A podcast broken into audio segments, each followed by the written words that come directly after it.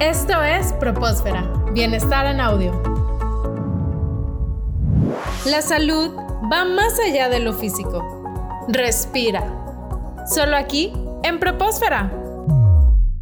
David, ya hablamos un poco sobre estos mitos, sobre la atención psicológica y qué podemos hacer para definir cuando buscamos ayuda, con quién resolver estas circunstancias, pero hablando de la prevención, ¿cómo podemos protegernos de tener algún trastorno mental? Pues no hay nada 100% infalible y nadie estamos exentos de en algún momento de nuestra vida pasar por alguna situación de estrés atípico y que derive en alguna situación, quizás no en un trastorno mental como tal, pero sí como en una en un desequilibrio, vamos a decirlo, así, un desequilibrio emocional, pero algo que podemos hacer para ayudarnos a mitigar un poco esta parte o a protegernos un poco, el punto principal que yo siempre recomiendo es permítete expresar emociones. Eso es lo primordial. Toda emoción que no es expresada, que nos reprimimos, que nos aguantamos, que nos guardamos, termina, digo yo, termina por fermentar dentro de nosotros y resulta y termina emergiendo de otra manera. Ese es el primer punto, permitir expresar emociones. El segundo es mantener un pasatiempo, pero no un pasatiempo, no por decir matar el tiempo o no es algo en que distraerme. No es el celular, por ejemplo, estar ahí viendo haciendo scrolling eterno en las redes sociales o, prender la televisión solo por estar viendo algo. No, un pasatiempo es algo que me deje algo a mí, que me sea enriquecedor, que me divierta, que me emocione y que de alguna manera también me permita desconectarme de esas otras cosas que traigo durante el día. Es decir, algo que me resulte a mí, digo yo, nutritivo, enriquecedor. Otro de los puntos es buscar emociones agradables. Buscar emociones agradables a veces lo dejamos de lado. Pueden ser cosas tan simples como tomar un, un baño caliente después de un día agotador de trabajo. Esas pequeñas cosas que pueden resultar muy simples o muy muy absurdas, pero permitirnos disfrutarlas. El trago a la taza de café, convivir con nuestros seres queridos. Y a veces puede relacionarse lo que mencionábamos, ¿verdad? El pasatiempo con estas emociones agradables. Exactamente. Digo, si bien a veces hay, los pasatiempos nos, nos pueden llevar a decir, a lo mejor soy muy competitivo y entonces me enojo con mi pasatiempo, pero vamos, está dentro de esto mismo. Es esa competitividad, es esa emoción que voy sintiendo y que no siempre va a resultar a lo mejor agradable, pero pues hay una descarga dentro de. Y si esto lo combinamos con la convivencia con seres queridos, familia, amigos, pareja, pues es todavía doblemente enriquecedor. Muy importante también tomarnos un tiempo a solas. Yo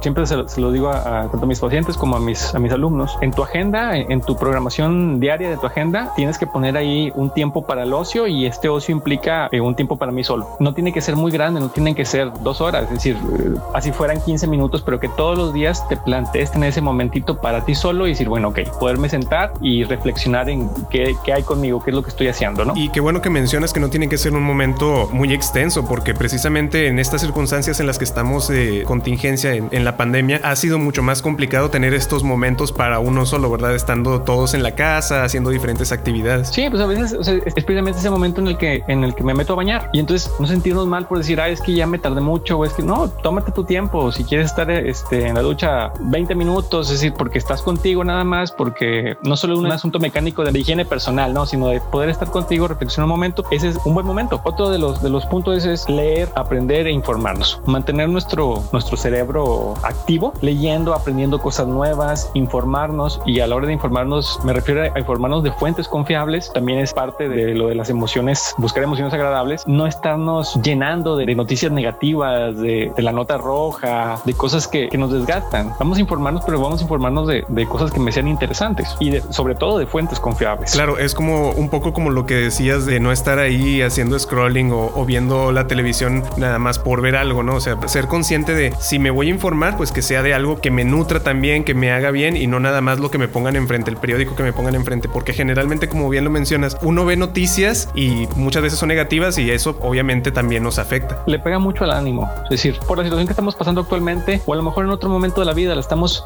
pasando no tan bien por alguna situación personal y luego aparte nos tomamos noticias desagradables, noticias que nos molestan, que nos enojan. No digo que tengamos que ignorar esas noticias, pero también ser prudentes a la hora de consumirlas y de qué forma, qué tan seguido y qué tan necesario es consumir ese tipo de noticias. Y como último punto, y creo que así como te dije que era muy importante el expresar emociones, este también es el disfrutar la vida. Creo que todos los que mencioné están incluidos en este disfrutar la vida, donde podemos ver que hay algo con nosotros que, que no está bien a lo mejor, es cuando dejamos de disfrutar la vida. Muy bien. Es, estos puntos que nos mencionas a fin de cuentas llevan a este último, ¿verdad? A disfrutar de la vida y tener emociones eh, más agradables. Así es.